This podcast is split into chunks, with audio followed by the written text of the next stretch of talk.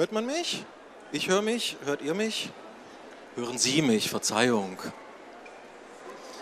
Ähm, wunderbar. Ich begrüße Sie zum ersten Teil der Reihe von Gesprächsrunden über Comics in Brasilien, Comic-Szene in Brasilien. Es wird insgesamt drei Gesprächsrunden geben. Die erste jetzt, die zweite 14.45 und die dritte morgen früh um 10.45 Uhr. Wir werden uns insgesamt sechs ganz verschiedenen Zeichnern aus Brasilien widmen, die mit ihren Comics auch auf sehr verschiedene Art die Szene in Brasilien geprägt haben. Heute anwesend, man sieht es natürlich schon, aber ich sage es der Höflichkeit halber, trotzdem nochmal Fernando González, Lelis und Lorenzo Mutarelli. Ähm, ganz kurz, weil ich gehe doch mal davon aus, dass man sie eher nicht so kennt hierzulande. Ähm, Fernando González, Jahrgang 1961, ist studierter Veterinärmediziner und veröffentlicht seit 1985 Comicstrips. Im Zentrum seines Schaffens stehen Tierfiguren und Menschen, die sich für Tiere ausgeben. Ich habe mal ein paar wortlose Strips ausgewählt, damit die Sprachbarriere nicht im Hintergrund steht. Das ist einer davon. Die Reihe heißt, und ich bitte zu verzeihen, wenn ich das falsch ausspreche, Nikel Nausea. Ähm, es ist aus einem dieser Bücher dieser Reihe noch ein zweiter wortloser Strip aus diesem Umfeld. Lorenzo Mutarelli wurde 1964 geboren.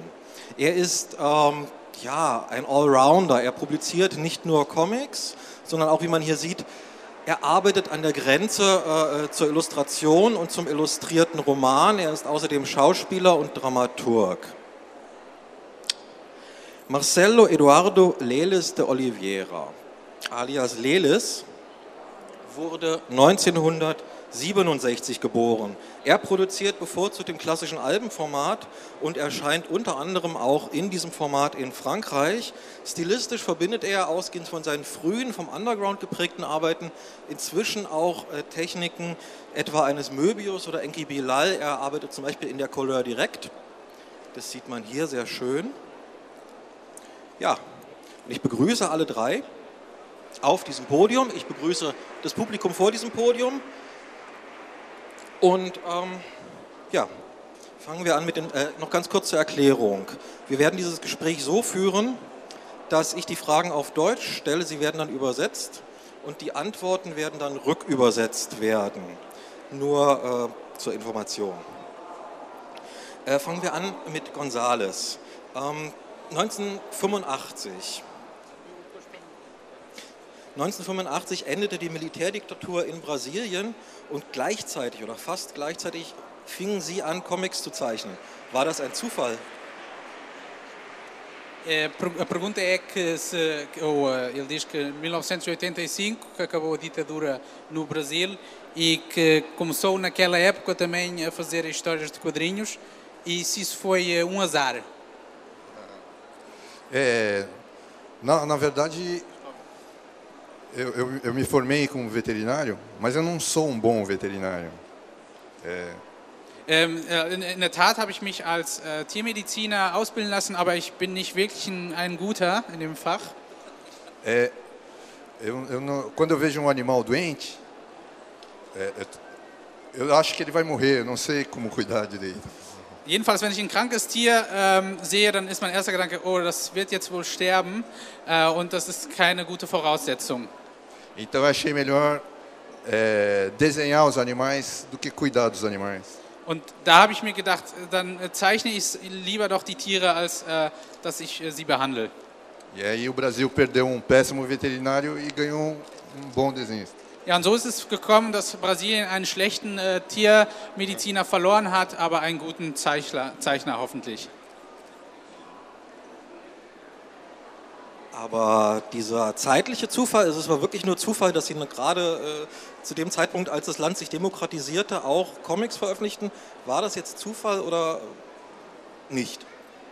Ähm, mas pronto, fica a, a data e que então foi mesmo só azar, porque naquela época descobriu biograficamente que não tinha uh, esse, uh, esse dote, ou, ou, ou, tem também uma razão uh, enquanto àquela democratização do Brasil? Só,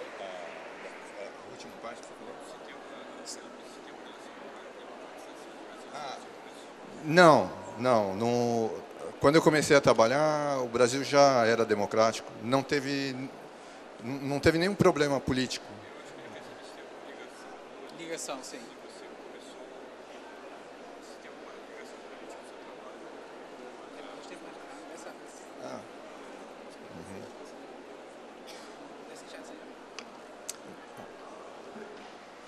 Não, meu trabalho não tem nenhuma ligação política, ele é completamente é, independente da, da Nee, also es hat keinen politischen jetzt Impuls gegeben oder ähm, natürlich hat man das beobachtet, man hat das verfolgt, ähm, aber jetzt wirklich jetzt in Bezug zu meinem Werk das zu setzen, das, das, äh, das möchte ich nicht.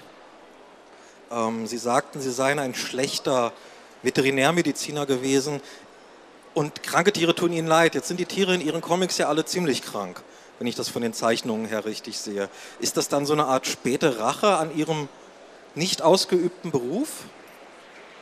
Ehm, também eh, a obs- observação dele foi que eh, tem tem a ver com eh, pinturas de eh, animais, de, de natureza, mas de uma forma muito, eh, chamou ele doentia, ou eh, muito, sim, eh, abstrata de qualquer forma. E eh, se isso também foi uma forma de, ehm, de refletir esse, esse tempo ou esse trabalho como, eh, na- na- como doutor de, de animais. Sim. É, eu acredito que os animais eles são parecidos com os seres humanos. Ich glaube, dass die Tiere den Menschen ähneln. E, e aí, quando eu faço história de animais, eu estou pensando que os seres humanos são é, parecidos com eles também. Und wenn ich halt Geschichten mache äh, über Tiere, äh, Tierfiguren, da setze ich halt auch in Bezug natürlich zur menschlichen Welt und äh, die versuche die Parallelen herauszuarbeiten. Isso. Mas tem diferenças. Por exemplo, para um galo é normal ter 10 galinhas. Aber es gibt natürlich Unterschiede. Für einen Hahn ist es äh, eine Selbstverständlichkeit, äh, zehn Hühner zu haben. Mas para um ser humano não é tão normal. Aber für einen äh, Menschen, für einen Mann ist es halt natürlich nichts Gewöhnliches. É isso. Arbeiten Sie denn so, dass Sie äh, die Eigenschaften der Tiere nehmen und darauf aufbauend den, den, den Humor entwickeln oder ist es andersherum, dass Ihre äh, Tiere eigentlich nur Menschen in Tiergestalt sind? Ehm, a pergunta se o humor já vem da- das características do animal e daí é que vai desenvolvendo as figuras, ou se vai, eh, ou se já tem as figuras e depois vai escolhendo os animais, ou como é que funciona esse? É, depende. Tem alguns animais que são engraçados por si só. Es ist äh, ganz unterschiedlich. Es gibt manche Tiere, die bringen halt schon äh, eine gewisse Komponente mit, die man dann aufgreift. O porco, por exemplo, Zum Beispiel das Schwein, o, o sapo. der, der Frosch. É, mas tem outros animais que não são tão engraçados. Und äh, es gibt aber andere ähm, äh, Figuren, die bringen halt keine so äh, oder nicht diesen Humor schon mit. E aí dá mais trabalho inventar histórias sobre eles. Und, und da macht es halt schwieriger, Geschichten um diese Figuren halt zu entwickeln. Sie arbeiten seit mehreren Jahrzehnten, wenn ich mich nicht täusche, vor allem an dieser Strip-Reihe. Ähm, ja, wie finden Sie Ihre Themen? Gibt es da feststehende Themen, Reihen oder Serien in diesem Strip? É, que já trabalha há muitos anos nestas histórias, nesta cronologia, ehm, e se existem temas eh, básicos que se vão sempre desenvolvendo, ou como é que sim, ou qual é a origem dessas, dessa, dessa obra que já tem? É, eu, eu trabalho já há 28 anos com essa.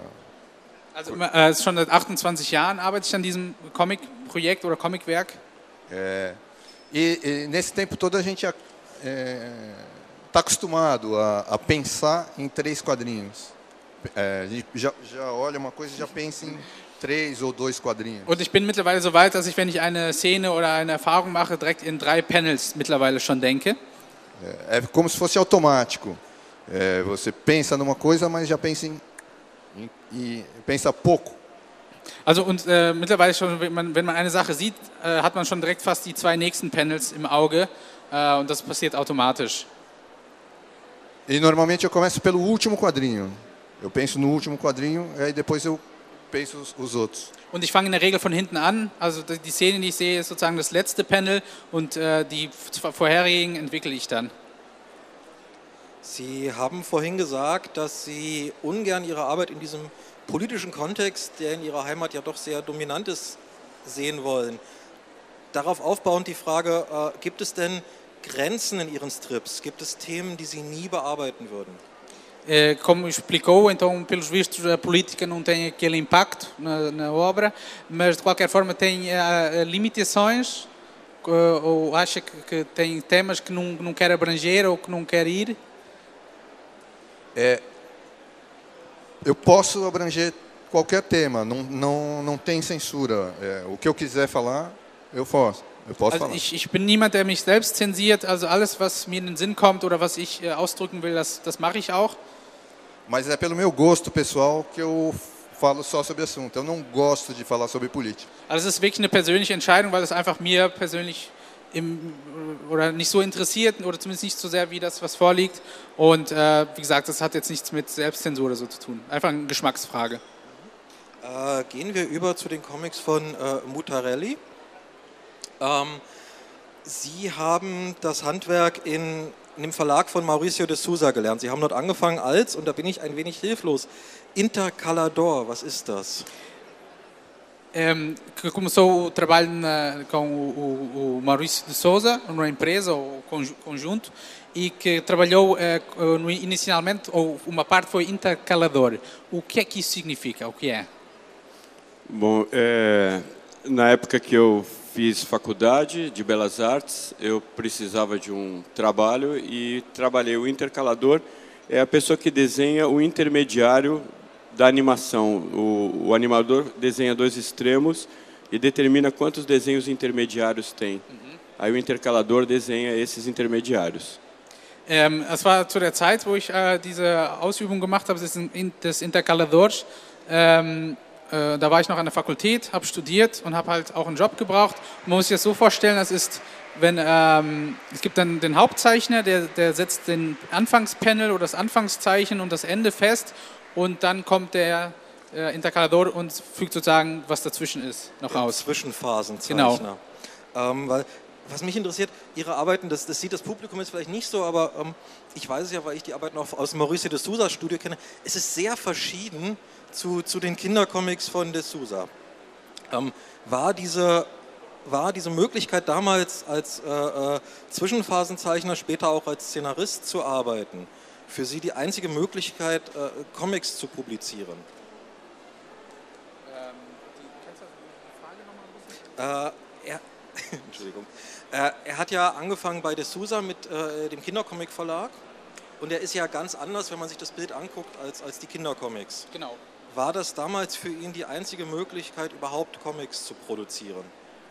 Ehm, pronto, que na obra atual, ou a obra que ficou conhecido, que é bem diferente da de Souza, eh, mas que então inicialmente, eh, quando entrou nessa, nesse ramo de trabalho, que isso era a única eh, oportunidade que tinha de fazer, que era esse essa tema, ou esse, essa forma de quadrinhos. Para mim era só um trabalho. É, era um desafio tentar também me, me adaptar a um traço que era muito diferente do meu. Mas na animação tem um lema que é passa rápido, ninguém vê. Então, o que faz o intermediário, é, mesmo que o desenho fuja um pouco ao estilo, ele não é percebido pelo cérebro. Äh, Eine interessante Antwort. Also es war wirklich in dem Fall nur ein Job. So hat er es auch begriffen. Also ähm, und nichtsdestotrotz äh, natürlich auch trotzdem künstlerischer Anspruch. In dem Fall aber einfach nach der Devise, äh, wenn man es schnell genug macht, äh, dann kriegen die Leute es halt nicht äh, alles mit, äh, weil das, äh, das Gehirn kann auch nicht alles aufnehmen. Ähm, und in, dem, in, dem, in diesem künstlerischen Verständnis also schnell die Sachen ver, erfüllen oder absolvieren, da so hat er das erstellt damals, gearbeitet. Depois de Intercalador, eu passei a pintar os cenários de fundo das animações. Então, eu peguei, eu sempre me passavam quando a turma da Mônica vai para o inferno, eu fiz o inferno. Quando eles vão para a gruta do ogro, eu fiz a gruta. Então, a temática mais assim, eu cuidava. Ähm, aber er hat sich ja dann auch entwickelt und hat dann auch immer düstere Szenerien auch dann äh, irgendwann gezeichnet und das haben die auch Kollegen dann gemerkt und also wenn es darum ging, dann äh, Figuren in die Hölle zu schicken, dann hat, haben, haben, haben sie ihn gerufen, dann durfte er das zeichnen oder irgendwelche dunklen Höhlen, dann war er schon bald der Zuständige dafür. Genau, das wäre nämlich meine nächste Frage gewesen, ob Sie schon nebenher auch ihre eigenen Comics erstellt haben, quasi neben dem Job als Comiczeichner auch noch Comics zu zeichnen. É, que então faz de conta que se, o estava também se encontrou na situação de ser eh, desenhador duas por duas vezes. Significa uma vez como o trabalho e também se à parte também já fazia próprios projetos, se, se tinha essa dupla. É, quando ah, eu, eu cansei de fazer esse trabalho que não era natural para mim, isso começou a me deixar muito frustrado. Eu saí de lá para tentar fazer meu próprio trabalho. Mas também tive muita dificuldade em começar, porque o, meu quadrinho não era humor, e o Brasil tinha uma tradição muito forte do humor. Então eu tive que começar a publicar de forma independente, e levou um tempo para eu conseguir publicar o meu trabalho mesmo. Ähm, also ich hab, bin auch dann, dann ehrlich gesprochen nicht lange geblieben, weil ich dann auch einfach gemerkt habe, dass das, ist, äh, das liegt mir einfach nicht, es sind nicht meine persönlichen Zielsetzungen. Das Problem aber in Brasilien ist auch, dass einfach dieser Funny-Comic sehr etabliert ist, der wird ge gewünscht auch, gelesen. Und deswegen hatte ich es dann natürlich am Anfang auch nicht einfach, sozusagen meine doch eher düsteren Comics ähm, irgendwie umzusetzen. Gab es denn, und die Frage können wir auch durchaus in alle richten, gab es denn so eine Art Independent Underground-Szene und Comic-Gegenbewegung zu den Funnies? É uma pergunta eh, para todos: se, se realizaram ou se viam que existia uma, um grupo, uma, ahm, pois uma, uma- um, um grupo que estava, contra, que estava underground, que diga que estava a orga- a organizar contra esse, dinamismo ou ditadura do funny, do engraçado. É, mesmo o underground tinha muito do humor, mas é, eles eram muito mais, eles aceitam, eu consegui uma aceitação nesse caminho. Eu comecei a publicar junto com um importante quadrinista brasileiro do underground, que é o Marcati. Ele tinha uma impressora e publicava, é, fazia publicações independentes. Então, mesmo que o, o trabalho dele fosse mais cômico, eu fui melhor aceito ali. Ähm, ja, das ist jetzt nicht unbedingt ein Widerspruch. Also durchaus der Underground war ist auch immer lustig auf eine auf eine halt eine andere Art. Also das kann man das nicht so irgendwie trennen in dem Fall, nicht lustig oder lustig. Äh, nichtsdestotrotz ähm, äh, war es natürlich gab es schon, aber auch eine kleine Gruppe und ich habe das Glück gehabt, da schnell reinzufinden und einen Verleger zu finden, der meine Sachen dann auch in dieser Szene veröffentlicht hat. Aí quando eu fiz um, o primeiro livro, eu fiz através de uma lei do governo, ou seja, não tinha editora, eu mesmo fui o editor, eu mesmo tive que pegar o valor que me, me deram, é, ir na gráfica, escrever as histórias, desenhar todas as histórias e prestar conta daquilo para o governo. Então a gente não tinha, naquela época, a gente não tinha muito amparo, muito de editora para ir para tentar fechar algum negócio, né? É, compreendi bem. Então, lei de, de, de governo significa foi com a ajuda do governo. Com a ajuda do governo, Ok, é. Compreendi. Exato, exato. Ähm, also lustigerweise oder interessanterweise äh, war mein äh, erstes Projekt Underground äh, vor allem vom Staat eigentlich ähm, gefördertes Projekt. Ähm, und äh, so gesehen muss ich auch im Grunde alles selbst organisieren und war da jetzt auch noch nicht so vernetzt mit anderen äh, veröffentlicht, sondern habe das im Grunde äh, mein erstes Werk äh, selbst irgendwie bewerkstelligt, organisiert und dann auch umgesetzt.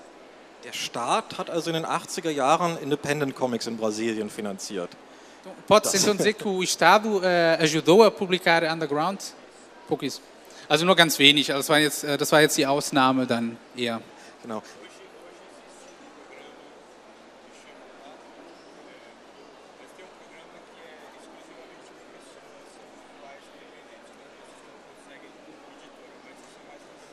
Isso é tipo regional ou é do Ministério da Cultura do Brasil? Okay. Ähm, äh, heute heute gibt es das natürlich viel öfter und, und es gibt auch durchaus ein Bewusstsein dafür, dass Künstler sich für sowas bewerben können und auch von Staatsseite. Und äh, ein bekanntes Beispiel ist auch São Paulo. Die fördern halt ähm, regelmäßig halt solche Künstlerprojekte aus der Region und ist auch sehr, also ist im, im Kommen oder ist in der Entwicklung.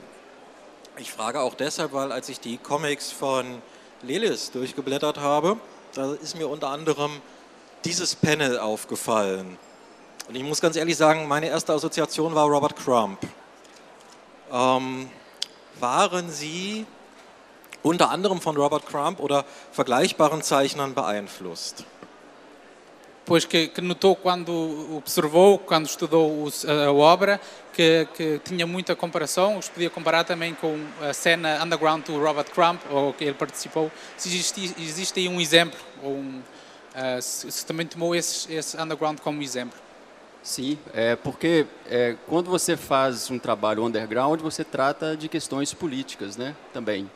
Então, para mim, o quadrinho é só um instrumento para mim é, externar um pouco da, da, das minhas questões mesmo. Que eu na, na região que eu vivo, por exemplo, é uma região que eu nasci é muito pobre, então eu vi aquilo tudo lá e fui a- acabei no quadrinho é, é, sendo externado com isso também, né? Então, eu acho que o Crumb viveu mais, mais ou menos a mesma coisa, né? Ele vivia à margem um pouco da, da sociedade e tudo, e tentava retratar isso no quadrinho dele, né?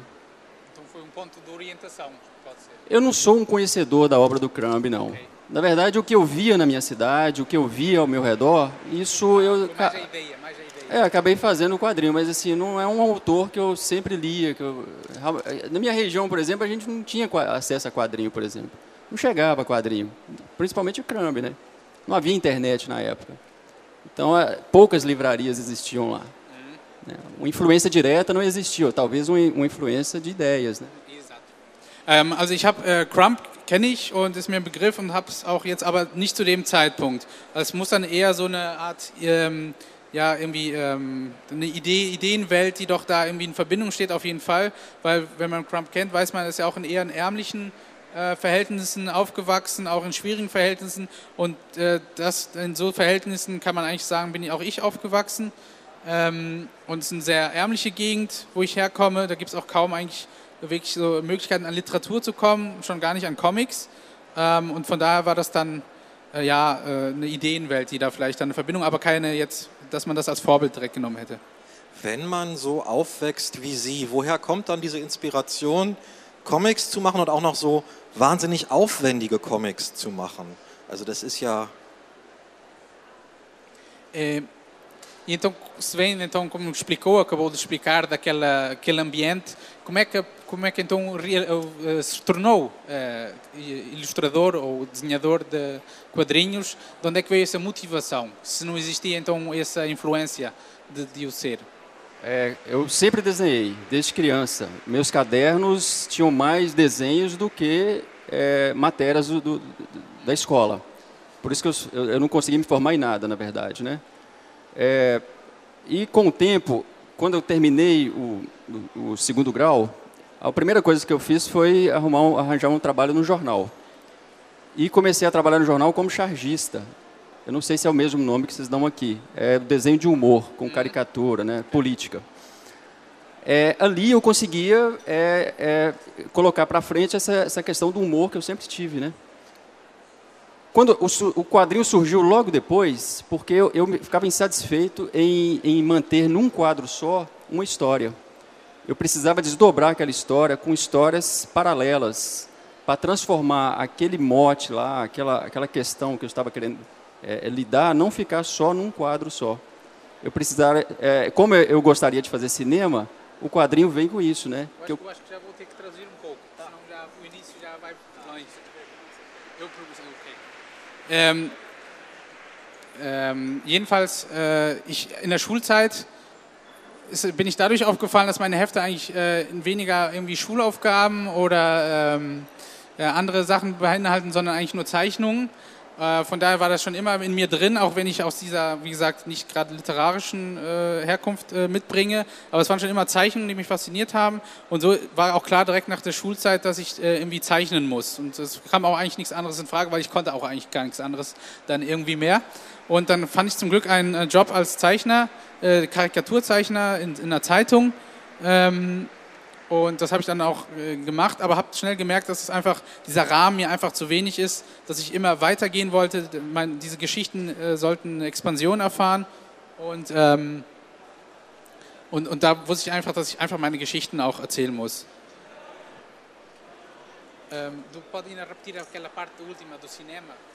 É, como eu queria fazer cinema, mas cinema é caro para fazer, então eu transformei isso- essa vontade no quadrinho, que eu consigo fazer tudo o que o cinema faz dentro das páginas. Né?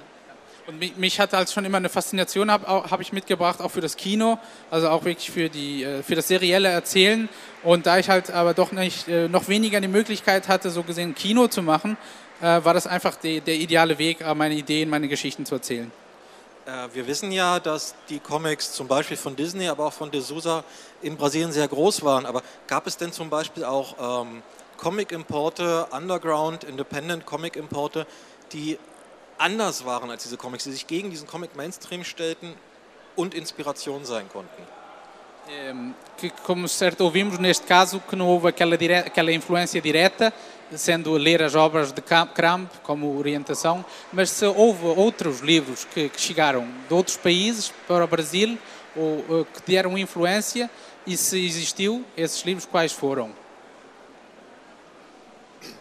É, chegava muito Disney para o Brasil, é, Asterix, né, o francês, mas pouca coisa mesmo. Assim, a partir de uns 20 anos para cá veio muita coisa, mas antes era Disney,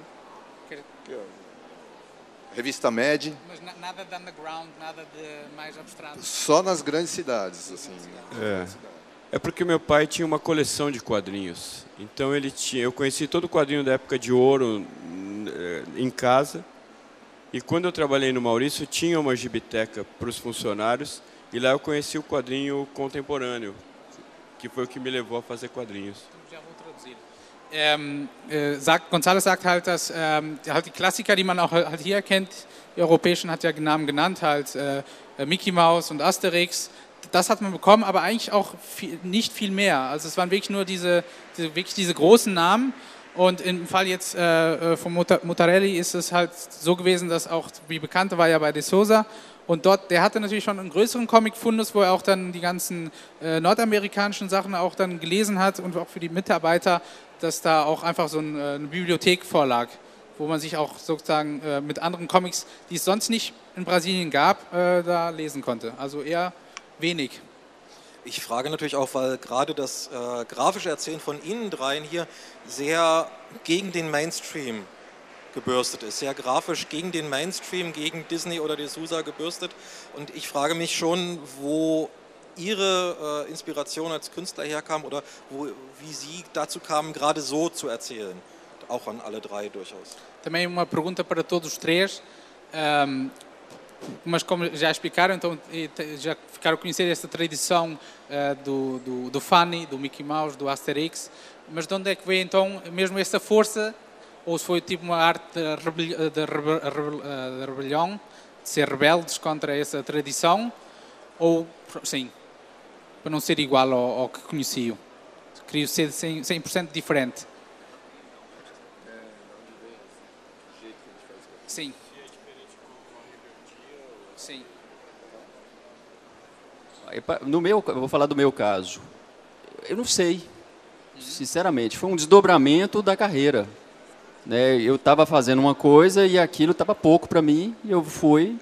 Mas eu não tinha, a gente não tinha, na verdade. Eles, eles moravam numa cidade, na, na, numa cidade muito grande, que é São Paulo. Cara, eu morava numa cidade muito pequena. Então não, realmente não tinha nada, não tinha como saber o que estava acontecendo do outro lado do, né, do mundo, né? Ähm, also ehrlich gesagt, ich weiß es nicht. Also das ist einfach so entstanden im Berufsleben, in der Karriere, dass man sich dahin entwickelt hat. Also man hatte da jetzt also nicht wirklich jetzt bewusst da eine bewusste Entscheidung, ich mache es so, weil ich es so nicht machen will. Und man muss dann auch, also in meinem Fall kann ich jetzt nur, ich kann jetzt von meinem Fall sprechen. Ähm, ich bin wirklich in einer kleinen Stadt aufgewachsen, wo es nichts gab.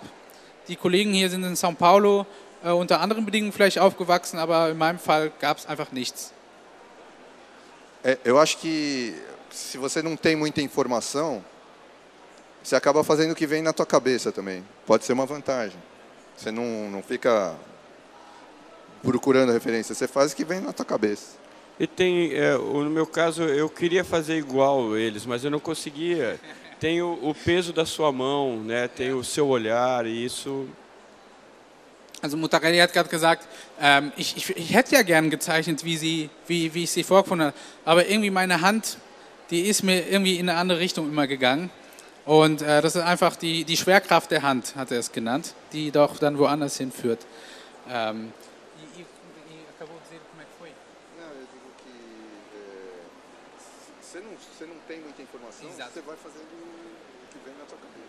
Und äh, González sagt halt, wenn man einfach nicht auch viele Informationen kriegt, muss das auch nicht immer schlecht sein, weil dann macht man einfach das, was einem in den Sinn kommt. Äh, weil gerade bei den frühen Arbeiten von Mutarelli, die, ich habe die jetzt leider nicht mit, aber ich habe mal so ein bisschen geguckt, was er äh, so nach den D'Souza-Sachen gemacht hat. Das war wahnsinnig nihilistisch, zynisch, brutal, zumindest wirkte es auf mich so. Gab es denn da auch Widerstände von Seiten des Publikums, von Seiten der Verlage, vielleicht auch von Seiten des Staates gegen diese Comics? Gab es Zensur? Ehm, pronto, mas claro que o- a sua obra, eh, que tornou totalmente diferente de onde- do lugar de que vinha, e se- então como é que foi a primeira reação? Quando souber, ah, agora o, o senhor Mutare, o Mutarelli está a fazer isto, sob protestos, se, se os- os leitores eh, ficaram assustados, sob também protesto do governo, sob qualquer... eh, Não, não, não tive. é, eu no meu o primeiro álbum que eu publiquei ganhou um prêmio muito importante, é, que era a primeira Bienal Internacional de Quadrinhos e era um trabalho muito estranho, é, mas aí me entenderam. É, Eu tive mais talvez mais estranhamento porque eu migrei para a literatura, né? Hoje eu me dedico muito mais à literatura do que quadrinhos. Aí o público estranhou mais. E mas eu criei um novo, surgiu um novo público. Ähm, also ich hatte irgendwie den Fall, dass ich halt mit meinem ersten eigenen Werk auch direkt einen Preis ge gewonnen habe, einen Literaturpreis und das war natürlich dann direkt auch mal ein anderes äh, Standing dann und, ähm, und natürlich waren die Leute auch irritiert, auch im näheren Umfeld, aber auch so über das, was sie da vorgefunden haben. Aber ich glaube, ähm, vielleicht ist mein Publikum auch gar nicht unbedingt so die, die, der, der traditionelle Comicleser oder der gewöhnliche Comicleser, sondern ich habe mir dann schon auch ein anderes Publikum einfach auch erarbeitet mit diesem Werk. Gut, wir nähern uns auch zeitlich so ein klein wenig dem Ende der Gesprächsrunde. Natürlich die Frage wie üblich. Habe ich eine Frage vergessen, die unbedingt gestellt werden müsste und wenn ja, welche? Sie haben einer der drei Herren auch schon mal in Europa gearbeitet, sprich in Spanien für große Verlage? Um dos senhores já trabalhou para uma editora europeia, se já houve trabalho direto da Europa.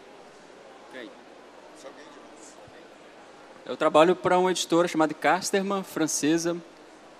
É, aí já estou já tô no segundo livro com eles. Ähm, ich arbeite für den, ich, also ich bin, glaube ich, also ich mach's und ich arbeite für Customer in Frankreich und da kommt jetzt auch das zweite Werk von mir demnächst, erscheint dort. Eu publiquei pela Devir, que é uma editora brasileira, mas que ela tinha sede em Portugal e tinha uma, uma sede na, Fran na Espanha também, então publiquei. Aí é uma edição espanhola e, no, e em Portugal. é. Ähm, ich arbeite für den, äh, oder ich veröffentliche im brasilianischen Verlag Devir und da gibt es auch einen Tochterverlag äh, in, in Portugal, das ist das dann auch erschienen und dann auch später noch, das äh, sind Werke auch in Spanien erschienen. Meine Frage geht an allen dreien. Die meisten Fans wissen ja, franco-belgische Zeichner, die zeichnen ein Buch pro Jahr, können davon leben, Familie ernähren. Meine Frage ist, wie ist es denn bei- bei den drei Herren? Kann man in Brasilien, wenn man da ein oder zwei Bücher publiziert, auch eine Familie mit ernähren? Und wie da die Zahlungen sind? Genau. É, simplesmente se pode, se pode viver de, de quadrinho em, no Brasil. Não. Alle, alle drei verneinen es. Also davon kann man nicht leben, egal wahrscheinlich in welchem Rhythmus. Gut, uns- Fernando tem matado muitos cachorros para sobreviver. É para traduzir. Matou muito cachorro.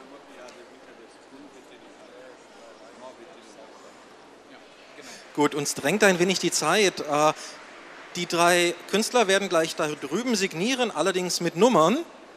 Die Nummern verteilen wir jetzt. Äh, Es gibt ein kleines Bonuspäckchen. Wir werden auch Nummern für die Signierstunde von äh, Fabio Moon, Gabriel Bar, andersrum, ich verwechsel die Namen immer noch, verteilen. Ähm, Es wird so laufen, die Nummern für Moon und Bar wird der Felipe, der dankenswerterweise übersetzt hat, bitte einen kurzen Applaus, ähm, verteilen. Ich werde die Nummern Feleles Mutarelli äh, verteilen. Ähm, also bitte, wer äh, von den drei Herren eine Zeichnung, eine Signatur haben möchte, soll sich bei mir melden. Wer von den Moon-Brüdern eine Zeichnung, Signatur haben will, soll sich an ihn wenden. Ansonsten danke für das Gespräch, danke für Ihre Anwesenheit und einen schönen Tag auf der Buchmesse. Und wer mehr über Brasilien wissen will, es geht in einer Dreiviertelstunde weiter.